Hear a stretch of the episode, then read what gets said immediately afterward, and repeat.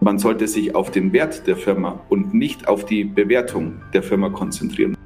Je weniger Geld ihr braucht, um auf diesen Gipfel zu kommen, desto wahrscheinlicher ist es, dass ihr schnell und effizient auf diesen Gipfel kommt und desto größer ist auch der monetäre Erfolg. Die Welt da draußen komplett zu ignorieren, das ist doch mir scheißegal, ob ich jetzt pleite bin. Ich arbeite jetzt einfach weiter. Und dieses Gefühl macht einen so unglaublich stark und es gibt einen so viel mit und eine Grundausgeglichenheit.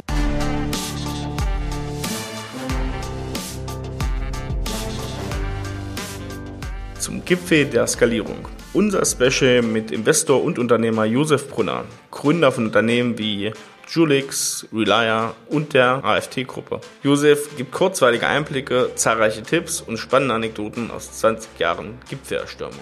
Wir sprechen mit ihm über die Themen B2B-Sales, die eigene Rolle als Unternehmerin, Unternehmenskultur für erfolgreiche Skalierung und wie erlangt man eigentlich echte Marktführerschaft. Darum geht es in den nächsten Folgen. Und damit auch von uns ein herzliches Willkommen zu Folge 3 zum Gipfel der Skalierung unserer ja, kleine Special-Serie Scaling Champions featuring Josef Brunner. Hallo Josef, hallo Johannes. Hallo, grüße euch. Schön wieder hier zu sein. Ja, wir freuen uns auch. Und wenn du jetzt sagst, oh, ich habe die ersten zwei Folgen noch gar nicht gehört, dann äh, Hausaufgabe, du machst jetzt bitte aus und hörst dir erstmal die ersten zwei Folgen an, denn das basiert hier alles aufeinander. Wir haben in den ersten zwei Folgen darüber gesprochen, wie hält man seine Antennen Richtung Markt ausgerichtet, wie sammelt man ordentlich viele Ideen, ähm, wie bekommt man Marktverschiebungen mit tektonischen Verschiebungen, wie Josef das gern sagt. Und in der zweiten Folge haben wir dann gesprochen, diese Fülle an Ideen, wie bekommt man da wirklich einen Fokus rein, wie kann man sein Team oder sein eigenes, ähm, sein eigenes Doing sozusagen so darauf ausrichten, dass man die wertvollsten und besten Ideen dann auch in die nächste Stufe überführt. Und heute reden wir über Stufe 3, nämlich den Hebel zur Skalierung, Johannes. Genau, also vielleicht ein kurzes Intro. Ich meine, wir haben ja auch ein bisschen darüber gesprochen, Josef. So die dritte Stufe ist dann eigentlich, wenn wir jetzt darüber reden, wir haben den Markt verstanden, wir haben verstanden, wie die Dinge Zusammenhänge sind, ähm, wir haben überlegt, wie kommen wir an die Ideen ran, wie bringen wir sie auch ähm, in eine gute Story. Stellt sich natürlich als nächstes die Frage, wie kriegt man jetzt da einen gewissen Hebel drauf? Also einerseits, wie schafft man es jetzt, das Ding auf die Straße zu bringen, aber auch, wie nutzt man dafür jetzt clever Geld? Ne? Also das ist, glaube ich, für viele doch eine Frage, wenn sie merken, Mensch, naja, aus dem Eigenkapital kriege ich es vielleicht nicht hin, ja, oder es gibt gerade Kapital. Und ich glaube, über beide Dinge sollten wir mal reden. Ähm, wann hilft Kapital, wann nicht? Und vor allem, ja, welche Hebel gibt es denn in diesen frühen Phasen? Ja. Wir fangen wie immer, Josef, du kennst es ja schon, du bist ja alte Tradition, ja.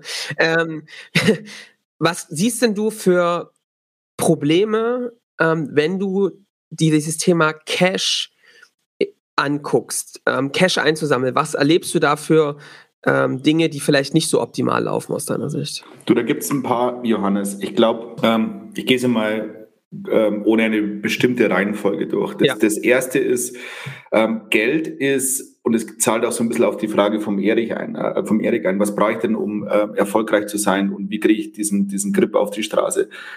Äh, Cash ist ja nur eine Ressource. Äh, und diese Ressource brauche ich, um ähm, das zu erreichen, was ich erreichen will, also auf dieses Gipfelkreuz zu kommen. Mhm. Das heißt, diese Frage, wie viel Geld und wann und zu welchem Zeitpunkt und von wem, kann ich nicht in Isolation beantworten, sondern ja. ich muss sie quasi relativ zu meinem Ziel und ähm, relativ zu der Position, ähm, wie nah ich am Gipfel bin, beantworten. Ähm, und das ist eine unglaublich entscheidende Frage dabei. Das, das Zweite ist, und das ist eher ein tiefen psychologisches Thema, je weniger Ressourcen du hast, äh, desto zäher wirst du und ähm, desto resilienter wirst du und desto sparsamer bist du und desto gemeiner bist du und desto gefährlicher bist du. Ja. Wenn du ähm, manchmal, wenn ich so, äh, wir haben gerade darüber gesprochen, bin ja hier im wunderschönen Vaduz und wenn du dann ab und zu auf die Berge gehst, auf die Schweizer, dann siehst du diese, diese Touristen, die kommen, äh, oftmals Münchner, manchmal Berliner, ausgerüstet vom hier bis zum Grüße, Mond. München. Ja, ja, genau, total ausgerüstet, ja, ganz ja. fancy Klamotten, äh, Tausende von Euros. Und dann hast du so ähm, einen äh, Bergdorfbewohner, der da mit seiner Lederhosen ja, hochgeht und der, der bläst sie alle weg, weil der ist zäh ja, und der überlebt jeden Sturm. Mhm. Und da kannst du eine schöne Analogie zeichnen, zum Geld aufzunehmen. Je mehr Geld du hast, desto äh, weniger Nahtoderfahrung hast du, ökonomische und desto fetter wirst du. Das heißt, ja, dann stelle ich da noch jemanden ein, desto defokussierter wirst du. Ja, machen wir mal beide Sachen. Ja? Genau, und ist doch egal, ob wir mal 30.000 für die Ad-Kampagne, 50.000 raushauen. Leute, wir haben doch die Kohle. Klar, ja, und jeder gibt kostenfrei Snickers und. Hafermilch genau. und was ja. du nicht alles brauchst in diesem Büro. Und ich, äh, das ist gefährlich, ja, äh, weil zum einen verwässerst du die Kultur ein bisschen. Ja, dieses wir zusammen, wir gegen den Rest der Welt, David gegen Goliath. Ja, wir mhm. haben keine Chance und wir nutzen sie. Ja, dieser, dieser Spirit geht dir dabei verloren. Viel schwieriger ist es allerdings, ähm, dass du ähm, dadurch in eine Situation kommen kannst, äh, jetzt komme ich zum nächsten Problem, dass ähm, deine Bewertung dir weggaloppiert. Weil wir haben ja eine Welt, in der Bewertungen sehr, sehr wichtig sind und vergessen dann ab und zu, dass Bewertungen nur mathematische Konsequenzen des äh, Gelds sind, das ich aufnehme. Also wenn du jetzt irgendjemanden hast, einen Venture Capitalist, der in deine Firma einsteigen will, dann will der in der Regel am Anfang 20 Prozent dieser Firma haben. Ähm, wenn du jetzt eine Million raised äh, oder zwei Millionen, hat es einen Impact ähm, auf die Bewertung deiner Company, aber nicht auf den Wert deiner Company. Ja? Und man sollte sich auf den Wert der Firma und nicht auf die Bewertung der Firma konzentrieren. Und ich habe ja ähm, vor zwei Wochen einen Börsengang gemacht und der Börsengang ist eigentlich immer ganz schön, weil dort ähm, trifft sich quasi, ähm, trifft Bewertung Wert. Ja? Und ähm, wenn dir die Bewertung ähm, davon galoppiert, weil du so ineffizient bist im Aufnehmen vom Geld, wirst du dieses Blatt nicht mehr drehen können. Ja? Und dann wird dein Kurs tanken oder du wirst keinen Exit hinbekommen oder du als Gründer partizipierst vom Exit nicht. Ne? Also ja. von daher, um da die Schleife rumzubekommen, je weniger Geld ihr braucht, um auf diesen Gipfel zu kommen, desto wahrscheinlicher ist es, dass ihr schnell und effizient auf diesen Gipfel kommt und desto ähm, größer ist auch der monetäre Erfolg. Josef, ist das nicht vielleicht sogar die Sackgasse der Woche? Ich glaube, viele denken noch, je mehr Geld ich am Anfang habe, desto einfacher ist es zu gründen und erfolgreich zu werden, oder? Ja, und das ist eine, eine falsche Aussage. Und ich habe das letztes Mal in einer Taxifahrt von Vaduz nach Zürich äh, jemanden erklärt. Gesagt, da ging es darum, warum bestimmte Menschen erfolgreich sind. Und aus irgendeinem Grund sind wir auf, auf mich zu sprechen gekommen. Er sagt, ich habe einen riesengroßen Vorteil. Ich bin absoluter Durchschnitt. Ja, ich bin nicht besonders intelligent. Ich sehe nicht besonders gut aus. Ja, ich hab, bin überall bin ich Durchschnitt. Ähm, also musste ich mich immer durchkämpfen. Ja. Und wenn du ähm, diesen Ge Gedankengang jetzt auf das äh, Finanzielle übersetzt, sagst du, Mensch, ähm, je, je besser du ausgestattet bist, je mehr du gepampert bist, desto weniger hart arbeitest du, desto weniger schnell bist du. Also es, äh, zu viel Geld ähm, verringert deine Chance, erfolgreich zu sein. Also ich finde das total spannend, äh, Josef, was du sagst, weil ähm, ich glaube, man ahnt sowas schon, aber so richtig ähm, das auch mal auf den Punkt auszusprechen, ähm, ist, finde ich, ganz wichtig, weil ich erlebe das genauso, dass diejenigen nämlich, die von nichts kommen, mit wenig Chancen, mit auch wenig Kapital am Anfang, haben eine derartige Resilienz und eine Power und, und ähm, denken über manche Hürden überhaupt nicht nach, weil die sagen, ich habe schon ganz andere Probleme gelöst. Also ich hatte nichts im Kühlschrank, ja, eine Zeit lang. Das bisschen kriege ich jetzt auch noch gelöst. Wobei natürlich andere, die mit in einem absoluten Überfluss kommen, nie vor diesem Problem eigentlich so richtig standen, weil sie ja immer alles mit Geld lösen konnten. Und dann äh, hast du keine Resilienz, oder als Mensch? Total. Ähm, kann ich mal zwei Anekdoten loswerden, die ich noch nie losgeworden bin. Ähm, und zwar ist es total interessant, dass Pleite sein ein relativer Begriff ist. Ja? Ich war schon in meiner, ich war in meiner Jugend so oft pleite, ähm, dass ich total überrascht war, dass es Superlative von Pleite gibt. Ja? Also pleitiger. Ja? Und das ist, was das, das total Schöne dabei ist, ähm, du merkst, es passiert überhaupt gar nichts. Also du hast kein Geld mehr, oder der Kühlschrank ist leer. Es passiert gar nichts. Du kannst genauso aufstehen und genauso hart arbeiten. Und als ich das so, ich hatte dann mal so äh, ganz wilde Geschichten, konnte man ähm, ein Parkticket am Flughafen nicht auslösen, sodass ähm, ein Auto sechs Monate am Flughafen stand, weil ich die Parkgebühr nicht äh, bezahlen konnte.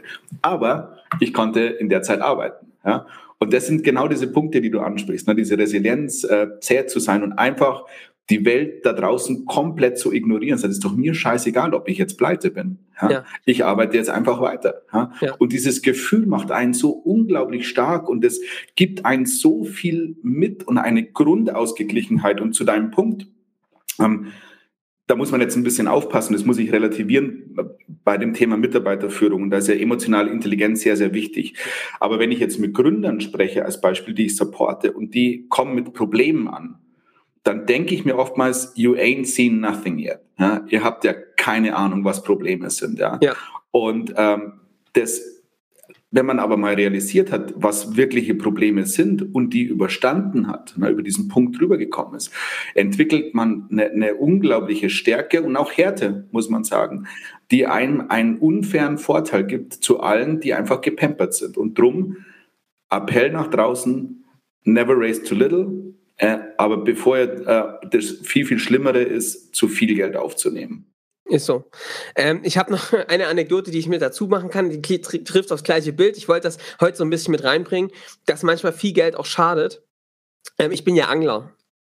Und beim Angeln, Josef, gibt es genau das Gleiche, wie du das beim Bergsteigen beschrieben hast. Ähm, da gibt es nämlich auch diejenigen, die kommen zu so einem See mit einem Boilie-Booten. Es gibt also Boote, mit denen du den Köder rausfährst. Dann ein alles hochtechnologisiert. Du kriegst aufs Handy, siehst du, wo die Fische sind, ob sie gerade beißen. Es ist alles da und du musst eigentlich nur noch in deinem Stuhl sitzen und dich freuen. Und als nächstes ist das nächste Skill, dass die Angel alleine in den Fisch reinzieht und du kannst dem Ganzen zusitzen. Du musst eigentlich auch nicht mehr am See sitzen. Du kannst es eigentlich von zu Hause aus mittlerweile machen. Ähm, du merkst aber, dass diese Leute keine Ahnung vom Angeln haben. Also, weißt du, so mit einem Stock und einer Schnur und seinem Sohn rauszuziehen und einfach einen Fisch zu fangen in der Natur. nur, nur Chance, weil ja das Boilie-Rig fehlt und, ne, und das ganze äh, Zeug. Und, ähm, und dieses, weißt du, wir kommen ja wieder auf den, es ist ja wieder das Gleiche, ne, auf diese Basics, auf dieses, auf dieses ähm, ursprüngliche zurückzukommen und zu sagen, du musst bereit sein, wenn du das kannst, kannst du auch die nächsten Stufen aufbauen. Aber ähm, durch, ne, es geht manchmal um so einfache Dinge, die man erlebt zu haben. Ja, im Endeffekt zwei Punkte. Fokus ja, ähm, und so wenig Distraction wie möglich. Ja. Und wir haben ja bei der letzten Folge über Rocky gesprochen, also mache ich nochmal eine äh, Rocky-Referenz.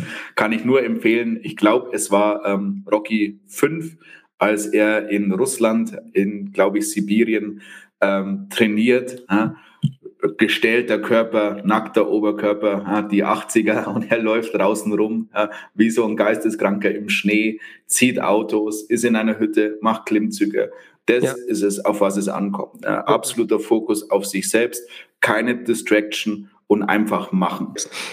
Wie schätzt du das ein? Wie weit kann man das ausdehnen? Also gibt es so eine Gruppe von Musketieren, die dann sagt, komm, ich lebe das, diesen Ressourcenmangel so zu haben. Wie groß kann so eine Gruppe sein, die vorangeht, die sowas in die Umsetzung führt, die zusammen weiß, hey, uns geht's vielleicht gerade dreckig, aber wir können das gemeinsam schaffen, weil äh, das ist ja auch eine Sache, die muss, müssen viele Leute mit sich selber ausmachen. Aber ich glaube, wenn man in einer Gruppe ist, in einer kleinen Gruppe, die das auch so lebt, kann man das auch realisieren, oder?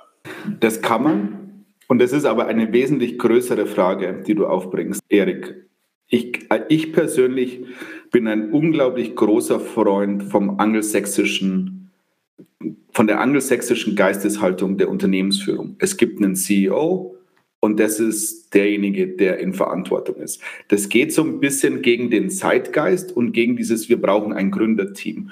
Und das negiere ich auch gar nicht. Ne? Ich, ich nehme gleich die andere mhm. Flanke mhm. auf. Ähm, Single Founder zu sein, ist brutal. Und ich empfehle es keinen, der das das erste macht, Single Founder zu sein. Ja, weil die See wird rau. Und du brauchst jemanden an deiner Seite, der, der, der, der Kraft hält. gibt. Ja, das geht, das geht nicht mehr. Ja. Aber ähm, nee, du brauchst einfach äh, jemand, einen Sparingspartner, aber du brauchst jemanden, der mit dir ähm, diese raue See durchsegelt, bis ja. es wieder schön wird. Und ich hatte zwei, drei Investments mit Single Foundern und das ist dann schon sehr, sehr hart und habe ich versucht, diese, diese Rolle einzunehmen. Mhm.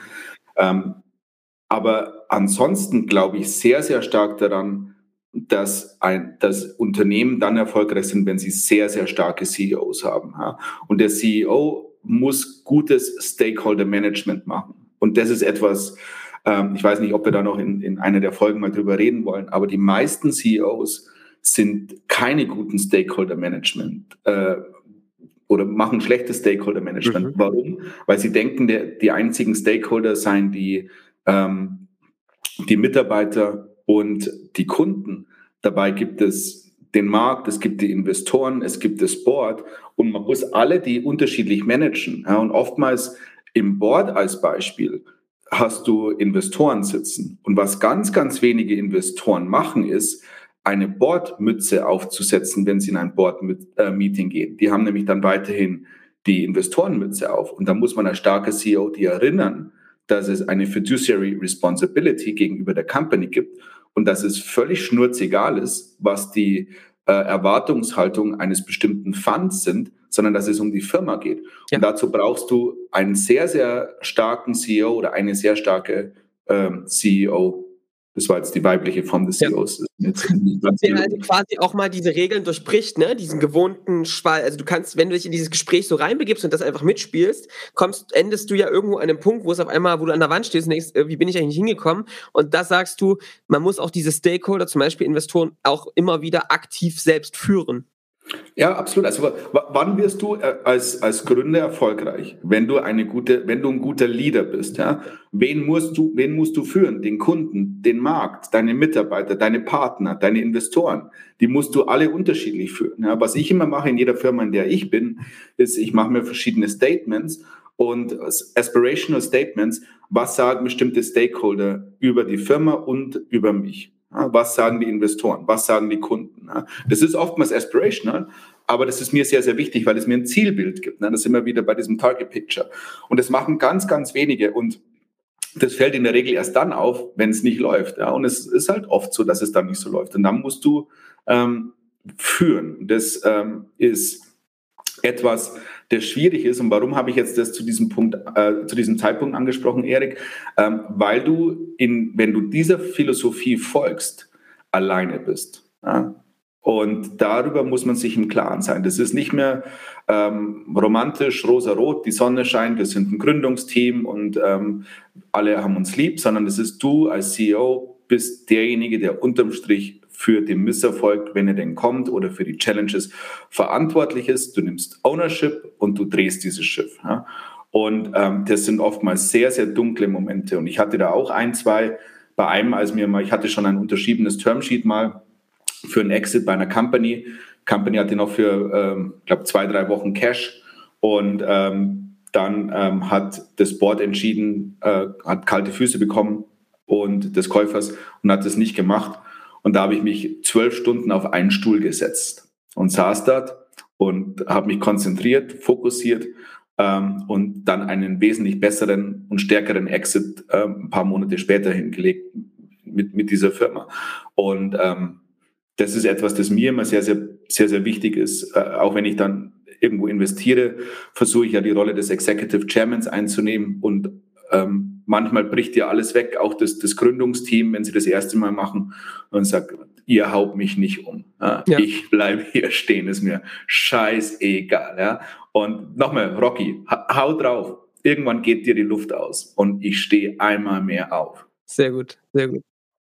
Das ist genau das. Man kann wahrscheinlich dann einfach gnadenloser zu sich selbst sein, ne? weil man hat dann wirklich niemanden, auf den man achten muss und kann es dann ja noch krasser durchziehen. Wir werden zu den Themen in der nächsten Folge auch kommen, da wird es nochmal um Kultur gehen, was brauche ich zur Skalierung führen, wie muss ich die Kultur im Unternehmen schaffen.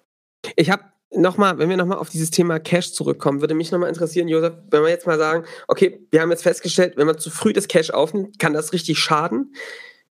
Gibt es für dich irgendwie doch einen Leit- Satz oder irgendwie eine, eine, eine, Orientierung, die du geben kannst? Wann glaubst denn du, an welchen Stellen macht es denn wirklich Sinn, darüber nachzudenken, Cash reinzuholen? Was, sind, was sollte denn aus deiner Sicht da gegeben werden oder gegeben sein? Ja, du solltest das Cash brauchen. Ja, das ist jetzt eine, natürlich eine total blöde Antwort, ja, aber ja. die einzig relevante. Ja. Ähm, und ich höre die Fragen natürlich oft, na, welche Investoren, wann, mhm. zu welchem Zeitpunkt und wie viel. Und das ist das, was, was ganz, ganz wichtig ist. Diese Frage muss umgedreht werden. Was brauche ich, um erfolgreich zu sein? Ja. Und dann leite ich daraus ab, brauche ich Business Angels? Brauche ich ähm, Venture Capitalists? Brauche ich Strategen? Wenn ja, wie viel brauche ich ähm, an, an Cash zu welchem Zeitpunkt? Mhm. Ähm, das heißt, man kann diese Fragen ähm, in Isolation nicht beantworten, aber trotzdem, um vielleicht ähm, eine konkrete Antwort zu geben. Was immer hilft, sind Hypothesen.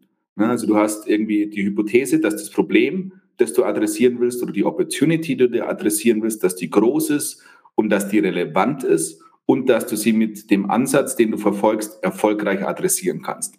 Das mhm. ist eine Hypothese.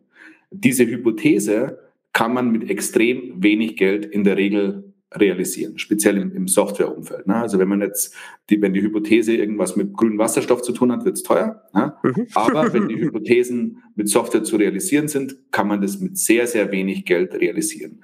Diese, diese, diese Herleitung. Ja, also eine Beispielhypothese könnte zum Beispiel sein, keine Ahnung, jetzt mal in unserem Fall gesprochen, Kunden brauchen eigentlich ein flexibleres Soft eine flexiblere Softwareumgebung und, und ich, ich stelle denen das als ein monatlich kündbares Abo zur Verfügung, wo sie ganz schnell Leute on- und offboarden können und die können das im Self-Service machen. Das ist zum Beispiel so eine Hypothese.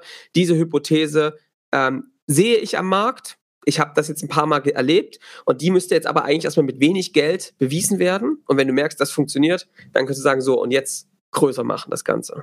Genau, also du stellst dir, wenn du jetzt in diesem Bergbild bleibst, ähm, das sind ja hier die Gipfelstürmer, dann stellst du dir pro Basiscamp, das du erreichst, drei bis fünf Hypothesen auf, äh, versuchst diese Hypothesen zu belegen. Wenn du sie belegt hast, geh, brichst du auf dieses, auf die nächste Reise zum nächsten Basiscamp auf. Und wenn du dann diesen berühmten Product Market Fit bewiesen hast, dann ist es Zeit, ähm, die Schleusentore zu öffnen. Und dann schmeißt du so viel Geld wie möglich auf diesen Go-to-Market. Ne? Würdest du auch sagen, auch schon so einen gewissen Sales-Market-Fit? Also nach dem Motto, ähm, ist eine weitere Hypothese könnte ja auch sein, ich schaffe es, diese Leads online über ein oder zwei Funnels zu gewinnen zu einem Preis, keine Ahnung, X, ne, der sich innerhalb des ersten Jahres wieder amortisiert. Jetzt mal ganz grob, ne? Ist das auch eine Hypothese, wie du, dass du das schon beweist? Würdest du sagen, das hilft? Ja, du hast ja unterschiedliche Phasen. Am Anfang hast du quasi, äh, existiert dieses Problem. Ja. Wenn das Problem existiert, ist ja. es relevant. Ja. Wenn es relevant ist, wie kann ich es positiv adressieren? Mhm. Dann kommt die nächste Phase. Wie adressiere ich das? Jetzt komme ich in deine Frage. Go-to-Market, Channel, ja. Custom Acquisition. Und wenn ich das alles weiß, dann schaue ich mir im Endeffekt die Architektur meiner Company an. Ja? Sag, okay, wie stelle ich das jetzt auf und wo nehme ich einen Euro, einen Dollar, einen Yen und an welcher Stelle hat dieses Geld den größtmöglichen Impact auf meine Equity Story? Ja? Und dort investiere ich den. Ja. Und ich weiß nicht, ob das Hafermilch ist oder Sales. Ja? Mhm. Ähm, aber diese Frage sollte man sich stellen. Ja. Also sagst du auch, ähm, Josef, eher ähm, Message Market Fit, gibt es dieses Problem da draußen? Treffen wir das wiederholbar? Können wir es in unseren Worten oder in den Worten der Zielgruppe gut adressieren? Dann Sales Market Fit, quasi kriegen wir die Leute auch in den Prozess rein, wo sie sich damit beschäftigen wollen, es auch zu kaufen und dann Product Market Fit. Und wenn das gegeben ist, dann ist es ein guter Zeitpunkt, zum Beispiel zu sagen, wo ist jetzt eigentlich hier das, wo gerade der Engpass ist, wo brauchen wir wirklich jetzt Geld, um zu hebeln. Genau, ja. Ja. Sehr gut. Das heißt also auch, das ist wahrscheinlich auch was, was sich Investoren angucken, oder? Wenn wir jetzt mal diese Invest du jetzt mal als Investor sprichst, wonach bewertest du denn, welche Startups, welche Unternehmen für dich attraktiv sind? Ähm, welche Einstellungen müssen die haben und wie, ähm, wo sagst du, Mensch, wenn die das gezeigt haben, dann ist das wirklich einfach eine gute Grundlagenarbeit, die sollte eigentlich jeder Gründer getan haben? Unterschiedliche Punkte, Johannes, die ich mir anschaue. Das erste ist, ähm, sind die Jungs oder die Mädchen bescheiden. Ich habe jetzt gerade ähm, letzte Woche, vorletzte Woche in uh, SpareTech investiert mit ein paar anderen tollen Angels und mit dem Christian Miele. Und ähm, ich habe mit den Jungs zwei, dreimal gesprochen, war jetzt mit dem Offside ähm, letzte Woche nach dem Investment, habe sie es nach dem Investment das erste Mal gesehen. Ja? Und was waren, ich, an denen kann ich sehr, sehr konkretes beantworten einfach wahnsinnig bescheidene, bodenständige Menschen, ja, mhm. die sagen, hey, das, das wird ein Ritt, aber wir glauben, wir haben dann einen Zugang. Und diese Bescheidenheit, die ist unglaublich wichtig. Ja, ich erlebe so viele, ich formuliere es vorsichtig, wahnsinnig selbstbewusste Menschen da draußen. Na, das ist, hey, das, das ist eigentlich schon vorbei. Ja? Also wir haben eigentlich schon gewonnen. Sag, ja, okay, gut, dann äh, brauchst du andere Investoren. Da kann ich nicht viel äh, Wert stiften bei dir. So ist es. Ähm, also diese Bescheidenheit hat mich beim, beim äh, Martin und beim Lukas sehr, sehr beeindruckt und ist grundsätzlich etwas, nach dem ich schaue, weil Bescheidenheit lässt Antennen sehr, sehr wachsam sein. Ja? Das ist, wie du bist so wie so ein scheues Reh. Ja? Du hörst mhm. alles knacksen da im Wald ja? und sagst, oh, was war das? Ja? Und das sind diese Marktantennen brauchst du. Und wenn du zu selbstbewusst bist, ja, dann hast du die nicht, dann, dann hörst du das nicht so. Und das ist also ja. ein wahnsinnig wichtiges Attribut. Das zweite Attribut ist ein Plan. Ja? Haben die einen Plan? Und ich sage nicht, haben die den Plan, sondern haben die einen Plan. Also können die analytisch denken. Und wenn du die zwei Fähigkeiten kombinierst, also hören die das Knacksen eines schleichenden Rehs, mhm. das durch das Gebüsch wandert und versucht nicht entdeckt zu werden. Ja. Und wenn sie das hören, leiten sie daraus die richtigen Konsequenzen ab. Und mhm. das ist für mich unglaublich wichtig bei der Investmententscheidung. Dann mag das ganze Zeug, ja, Problem big enough und relevant enough, ja, das ist alles ganz, ganz klar. Aber ja. diese zwei menschlichen Attribute sind für mich die wichtigen. Sehr cool, sehr cool.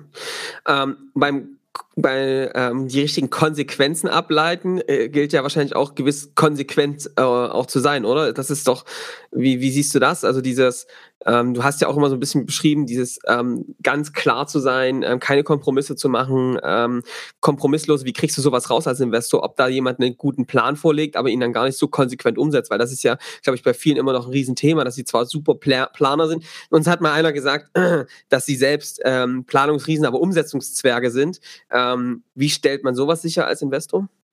Ja, ähm, die entscheidende Frage, die, die man sich dort stellt oder die ich mir in, in, in so einer Konstellation stelle, ist, was ist der Unterschied ähm, zwischen einem, ähm, einem Plan und einem Traum? Das ist Execution.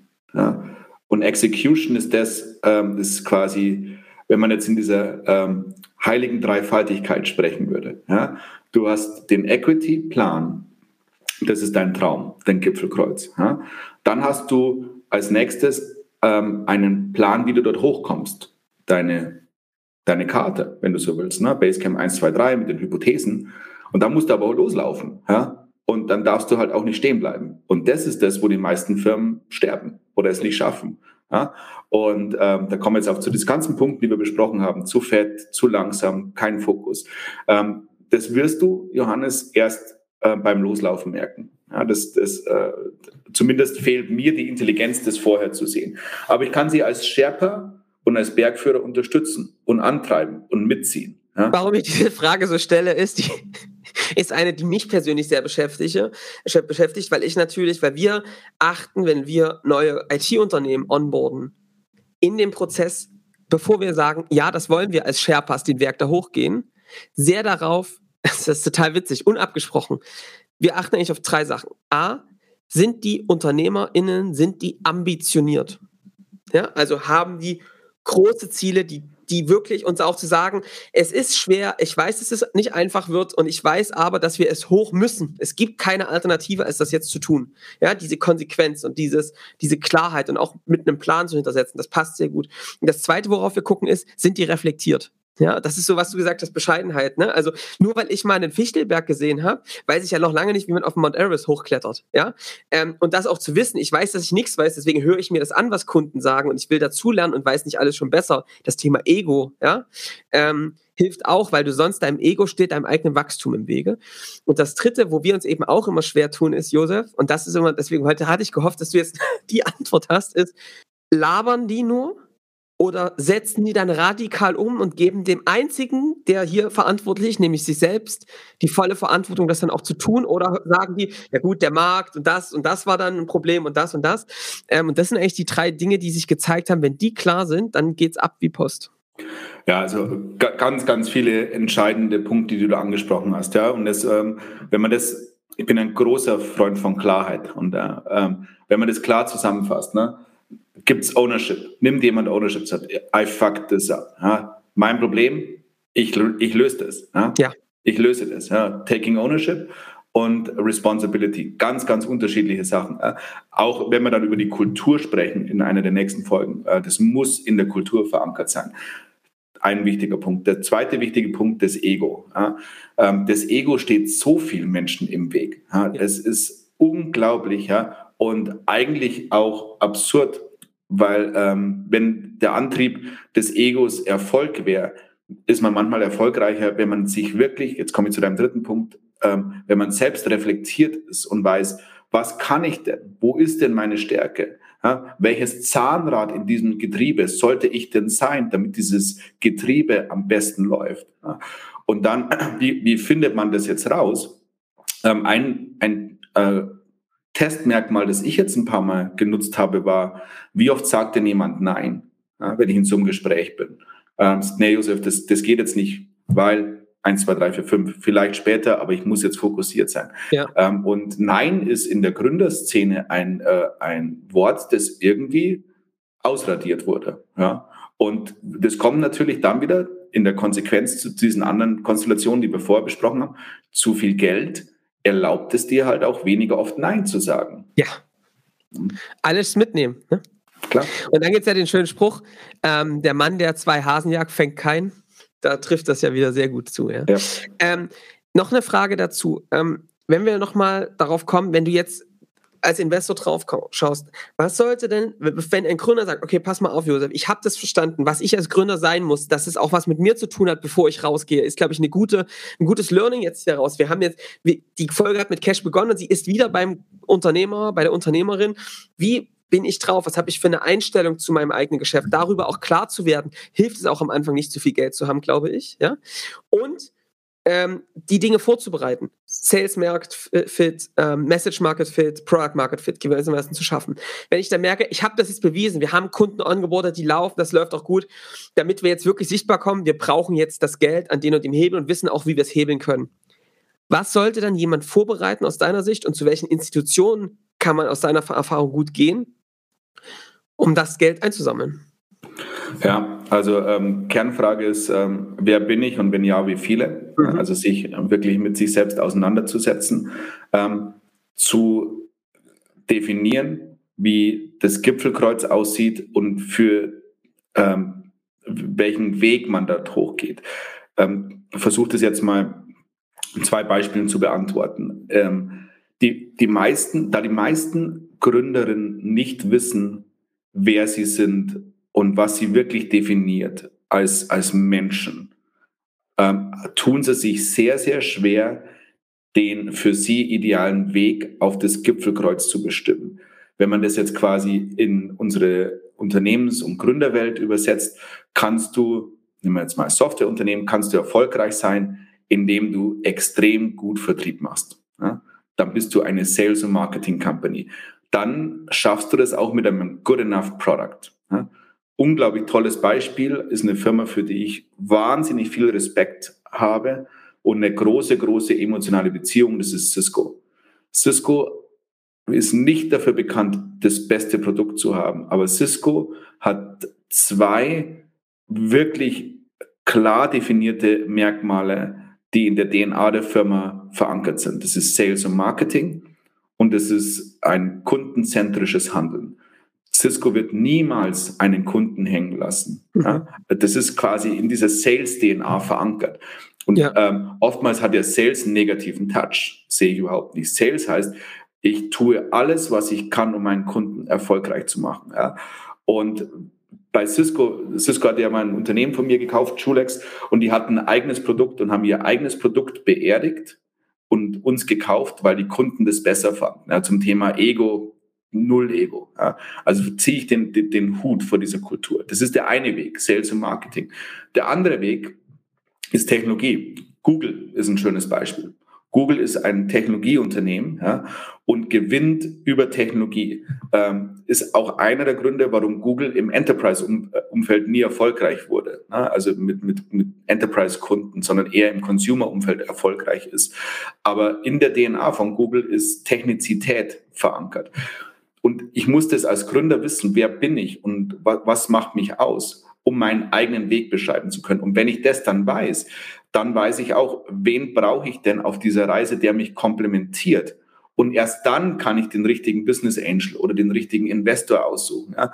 Ähm, brauche ich jemand mit einem Netzwerk? Brauche ich jemand mit EQ? Brauche ich jemand, ähm, der mich stützt? Bin ich stark genug? Bin ich vielleicht jemand, der ein bisschen auch emotionalen Support braucht. Und erst wenn ich das weiß, dann kann ich hingehen und kann dann sehr, sehr gezielt ähm, den Thomas, die Hanna oder den Bert ansprechen. Sagen, hey Bert, ähm, das ist mein Weg, so habe ich mich entschieden. Ich glaube daran, dass mein Unternehmen das und das sein wird. Äh, Anekdote, die ich da immer oder Frage, die ich stelle, ist, wenn jemand 555 Firmennamen anrufen wird in drei Jahren, warum ruft er dort an? Einsatz. Ja? Für was stehst du? Ja. Du hast keine Ahnung, wie wenig Leute das beantworten können. Dann kommt immer ein, ein ganzer Roman an, an Value und an Elevator Pitch. Nein, nein, ein Satz, 555 Firmennamen. Warum?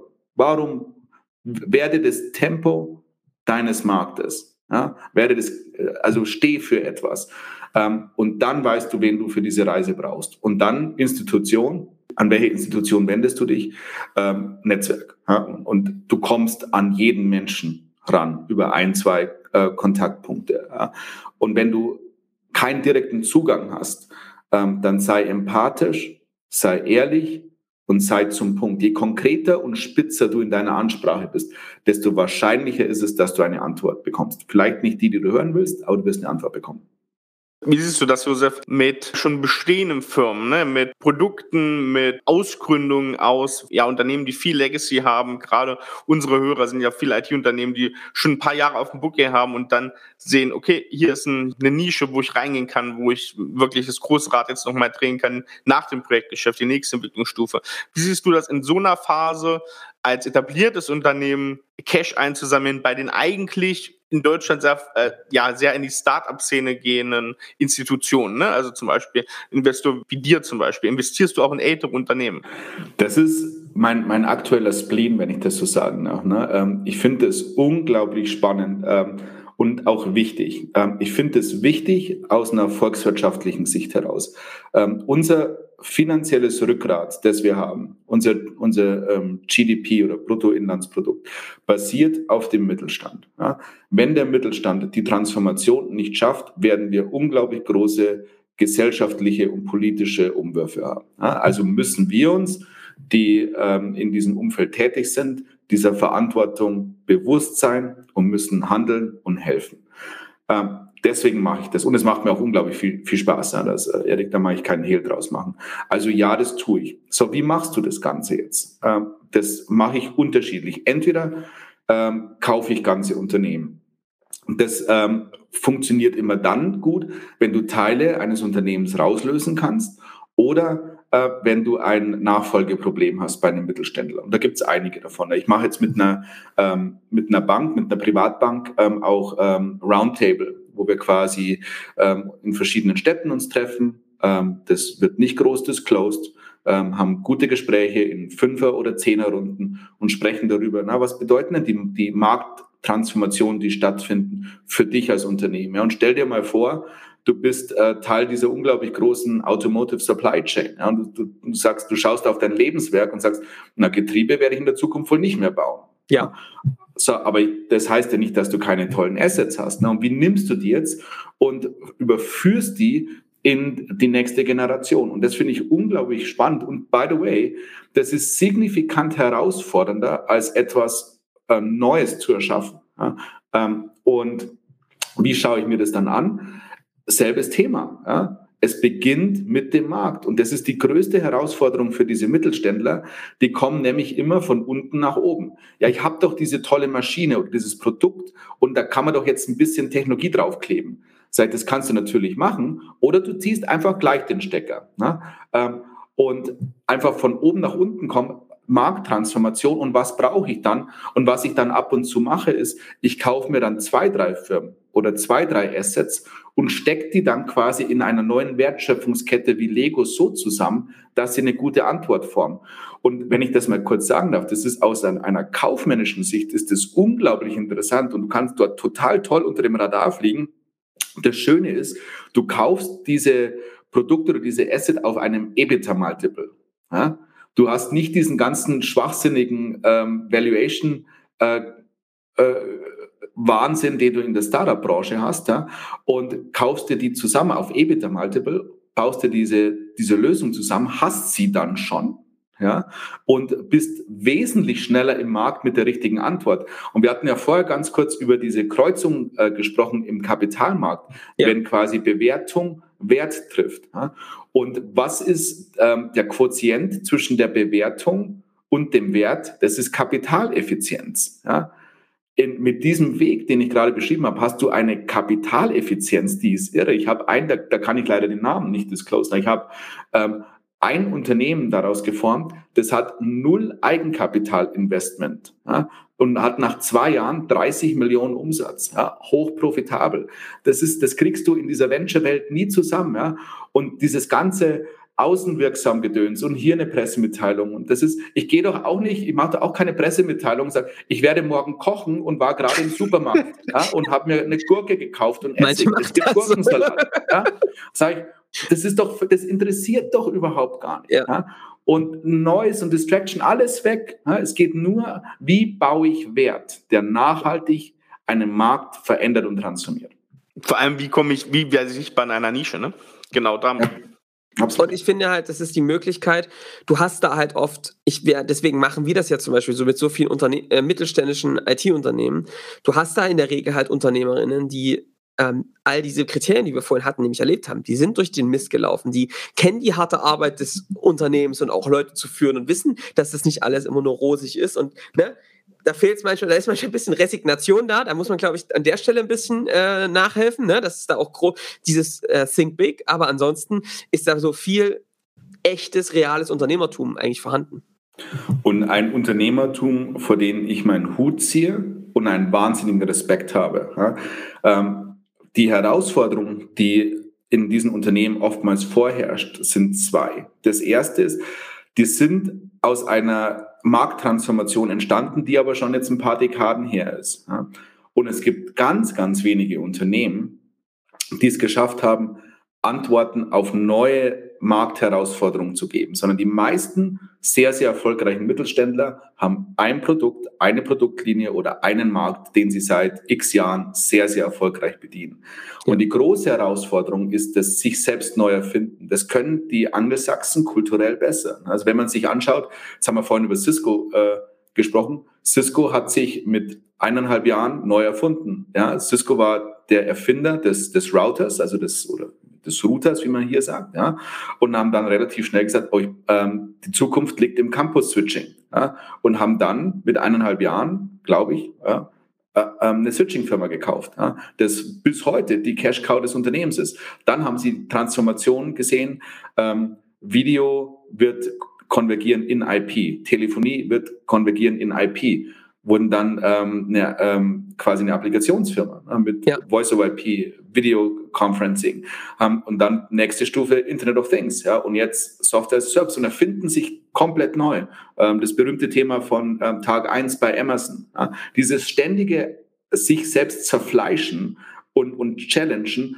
und diese, diese, dieses Realisieren, dass man irgendwann nicht mehr relevant sein wird. Das ist im Mittelstand nicht verankert, sondern dort ist quasi ähm, das Bewahrungsthema sehr, sehr präsent. Wie schaffe ich es, in die nächste Generation ähm, die Werte, die ich geschaffen habe, zu übergeben? Und das hat nichts mit Werte schaffen zu tun, sondern mit Wertebewahrung. Das ist gefährlich.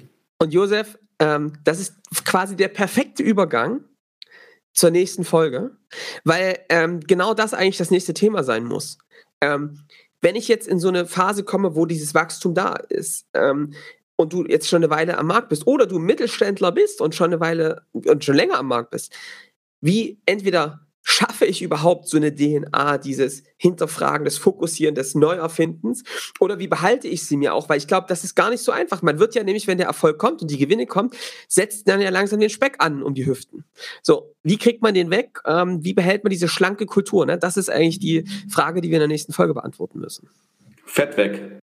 Fett so ist es. Fett weg. genau. Freut euch drauf äh, auf, äh, ja, auf Folge 4. Ja zum Gipfel der Skalierung. Ähm, ja, ich, hast du noch was, Johannes? Also ich fand das eine coole Folge. Es, es, du hast wieder gemerkt, es ist Cash, die Fragen, es sind immer diese einfachen Fragen, die erstmal so einfach wirken, sagt nach dem Motto, weißt du, das ist so ein bisschen wie, Josef, früher bist du deinem Vater oder zu jemandem gegangen, hast gesagt, Mensch, ich habe hier eine Frage bei der Hausaufgabe, kannst du mir sehr schnell sagen, was die Antwort ist? Und dann kam immer, also ganz häufig diese Frage, ich könnte das jetzt sagen, aber dadurch wirst du es ja nicht lernen. Ähm, und so einen Effekt gab es heute auch. Ich glaube, du hast, man hat schon gemerkt, ähm, dass es nicht so einfach ist, dass du sagst, ja, geht dahin, hol dir die Kohle und dann ist die Welt gut. Du, es gibt nichts Schwierigeres äh, als die Einfachheit. So ist es. Also ich würde vorschlagen, äh, Erik, ich mache mal eine rasche Zusammenfassung. Mach mal eine rasche Zusammenfassung. Ähm, was ich heute aus dieser Folge mitnehme, ist, ähm, wenn es um das Thema Cash geht, ist ganz klar die Sackgasse der Woche. Zu viel Cash am Anfang hilft mir oder viel Cash am Anfang hilft mir. Das ist die Sackgasse der Woche, weil wir glauben ganz klar alle zusammen, dass zu viel Cash am Anfang oft schadet, weil man schwach wird, weil man leichtfertig wird, weil man nicht kämpfen lernt. Deswegen ist es auch gut, lange erstmal in einem Mangel zu leben, aus diesem Mangel heraus wirklich kreativ zu werden. Dieses, du hast ja immer so schön gesagt, Josef, du musst kurz vorm Untergang eigentlich schon stehen und dann kommt eigentlich die Energie richtig raus zu kämpfen. Ähm, Gleichzeitig hat es viel mit den UnternehmerInnen zu tun. Was du brauchst, ist eigentlich das richtige, die richtige Einstellung zu sagen, Mensch, ich muss, ich brauche wirklich eine hohe Ambition. Ich äh, muss eigentlich wirklich sagen, es gibt keinen Kompromiss. Ich bin, habe Ownership, ich übernehme das für mich. Gleichzeitig bin ich aber auch reflektiert und bin bescheiden. Neben mir sage ja nicht, Mensch, ich bin Gott, sondern ja, ich muss auch noch viel lernen und ich werde lernen. Und damit auch diese Antennen zu behalten, finde ich super cool. Und dieser klare Plan. Und das sind eigentlich auch die Dinge, mit denen du dann in eine Investmentrunde gehen kannst. Ähm, Equity Story, Execution Plan ähm, und ein Proof für Message Market Fit, Product Market Fit, Sales Market Fit. Das muss eigentlich da sein. Und dann kommt es auf die Investoren an, je nachdem, was du eigentlich brauchst, kann man nicht die eine Antwort geben. Ähm, kann es aber auf jeden Fall auch sein, dass du mal nachguckst, was ist Netzwerk. Und ich fände eine coole Message, äh, Josef, die du gegeben hast, ist, du kommst eigentlich an jeden ran, wenn du das willst. Gibt es da noch einen Tipp für dich, einen abschließenden Tipp? ähm, würdest du die Leute dann direkt per LinkedIn anschreiben? Würdest du über die möglichen Verbindungen gehen? Wie machst du sowas, um an solche Leute ranzukommen? Ja, je wärmer der Kontakt ist, desto besser, logischerweise. Ähm, aber ähm, wenn du jetzt ganz jung bist, am Anfang deiner Karriere stehst, ähm, dann ist es vielleicht schwieriger. Sei einfach so konkret wie möglich, so ehrlich wie möglich. Beschäftige dich mit diesen Menschen, mit denen du etwas zu tun haben willst ähm, und, und schau, dass du ihnen ganz klar machst, warum sie einen, einen unglaublich wichtigen Teil bei deiner zukünftigen Reise äh, einnehmen können und was der Wertbeitrag ist. Und je konkreter und spitzer du bist, ähm, desto wahrscheinlicher ist es, dass du eine Antwort bekommst. Sehr cool. Das war äh, so die Zusammenfassung. Hat mir wieder viel Spaß gemacht. In der nächsten Folge, wie gesagt, wird es um die DNA der Kultur, die Kultur gehen, die DNA. Wie hältst du die schlank und fit und ähm, gehst vorwärts? Ähm, das wird in der nächsten Folge passieren. Genau, also das war Folge 3, Folge 4. Folgt dann in circa drei Wochen. Äh, freut euch drauf. Bis dahin, macht's gut. Ciao. Ciao. Ciao, ciao.